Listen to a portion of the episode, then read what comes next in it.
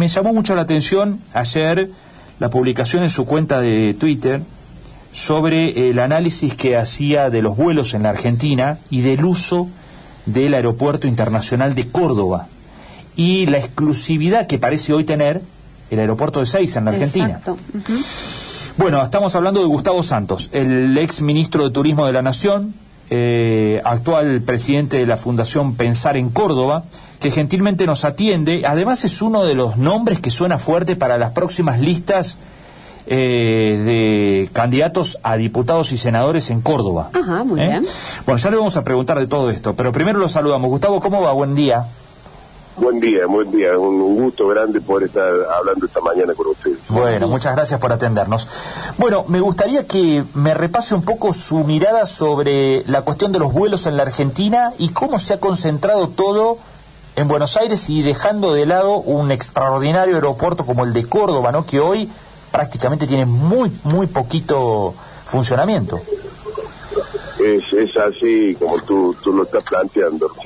Pensá que nosotros el, el, proyecto para, para convertir el aeropuerto Córdoba en una infraestructura, una verdadera infraestructura de conectividad y de desarrollo integral de la economía cordobesa y la productividad cordobesa es un producto es un proyecto que tiene 12 años. Lo comenzamos en el año 2008 cuando yo asumo como como presidente de la Agencia de Turismo, estoy hablando de la primera gestión del gobernador Chiaretti, lo puedo terminar de concretar eh, como ministro de Turismo de la Nación durante la, gestión del presidente Macri.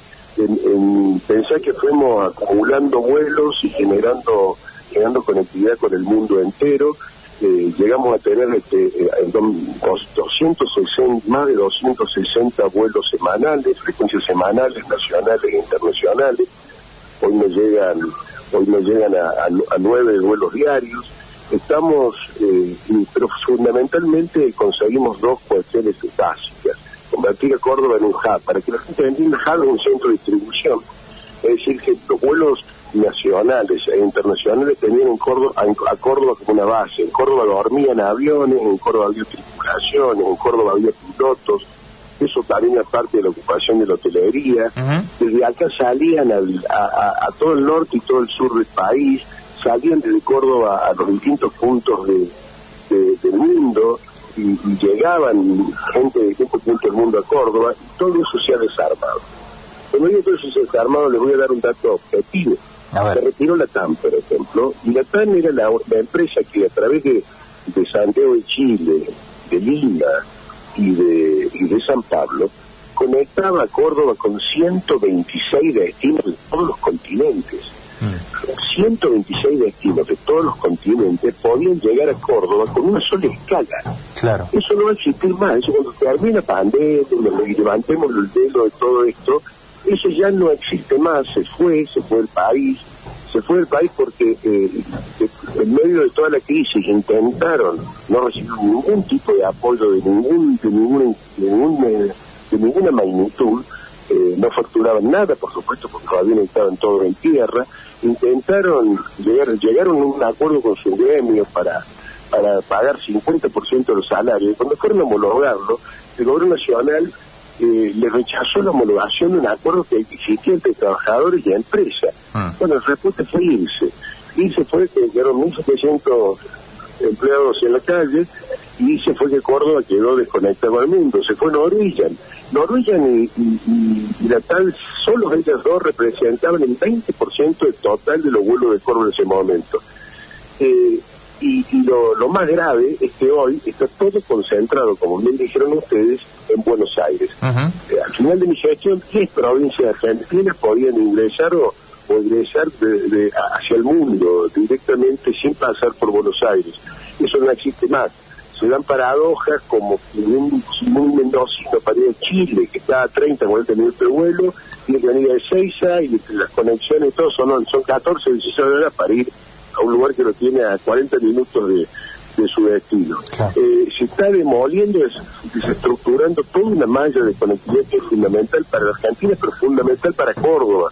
Eh, Gustavo. Eh, Córdoba tenía base austral, austral unía todo el norte con todo el sur del país. Córdoba estaba conectada eh, con Posadas, con Iguazú, con Resistencia, con, con Salta, con Tucumán, con Jujuy, con Mendoza, con Mar del Plata, eh, en el sur con Neuquén, con Puerto Madre, Comodoro Rivadavia, eh, Bariloche, Calafate, Ushuaia.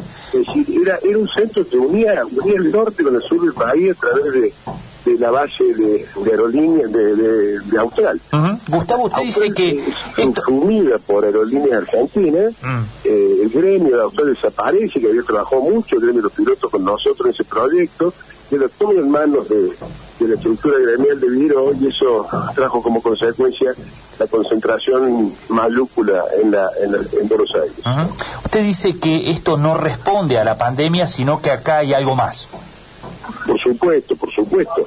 Eh, me consta que, que era Europa, por ejemplo, y que Copa que este, pide, pidió una autorización para volar sus destinos de, de, Panamá, el cable de Panamá o el de Madrid, Asunción Madrid, desde Córdoba, y aún no han recibido la autorización.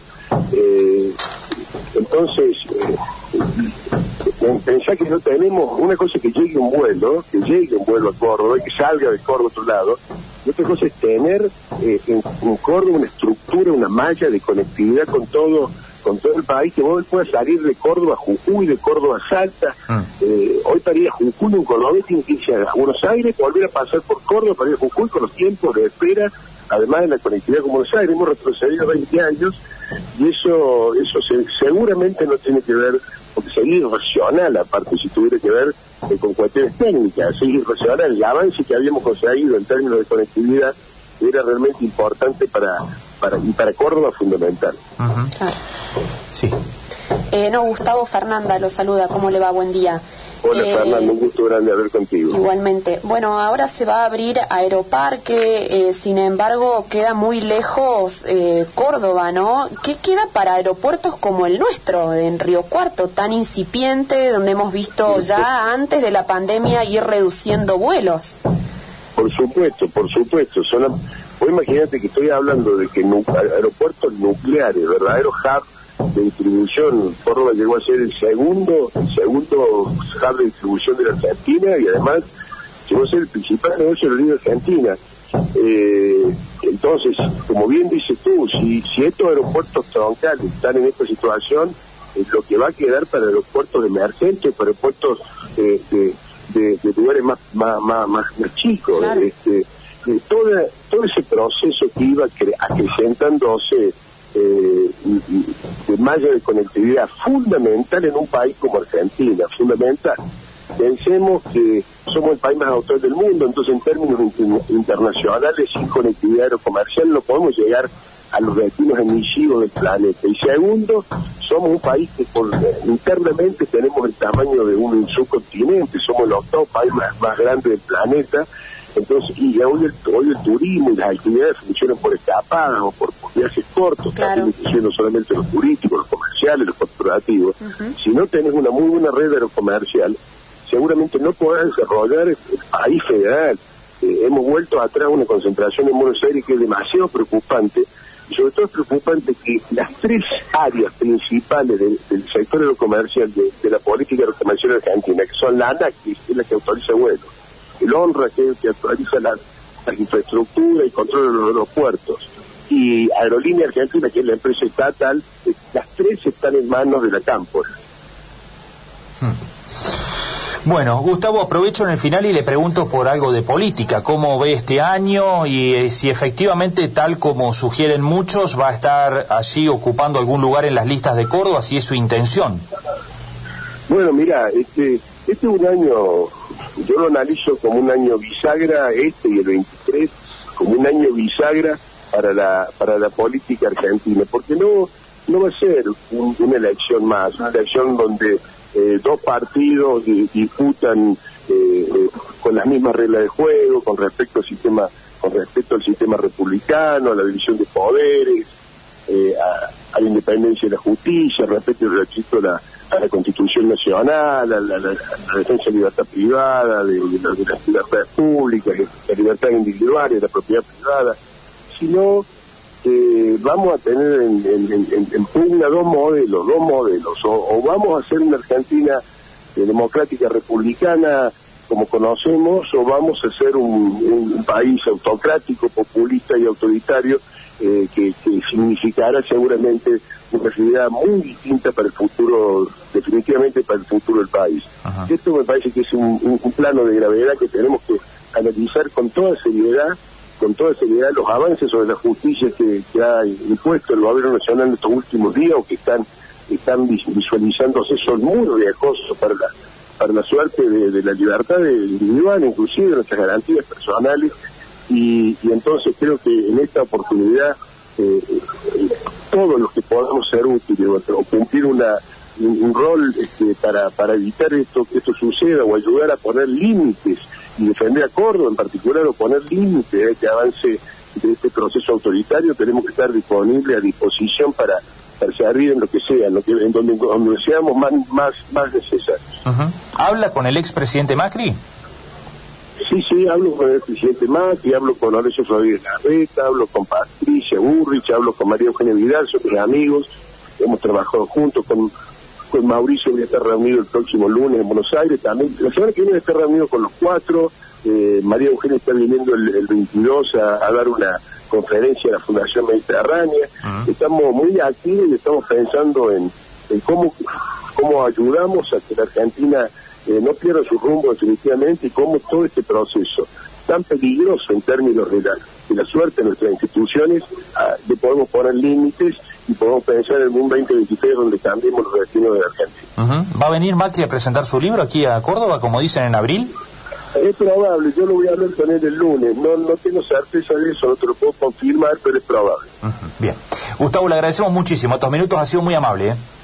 No, al contrario, a, disposición de ustedes y, pronto, si Dios quiere, estaré por la Fundación Pensar en, en Río Cuarto y sus zonas, este, tomando contacto sobre todo con los productores, con la con la gente que construye riqueza, con la gente que trabaja, con la gente que se esfuerza en nuestra Córdoba para, para, para, pensar el futuro de, la provincia. Esta, esta, nos han puesto en nuestra mano la, la obligación de pensar el proyecto 2023-2027, cuáles son los caminos del futuro que no podemos dejar de, transitar y para eso estoy recorriendo el territorio provincial para escuchar a los que a los que todos los días se esfuerzan por hacer una Córdoba mejor. Bien, le agradecemos muchísimo.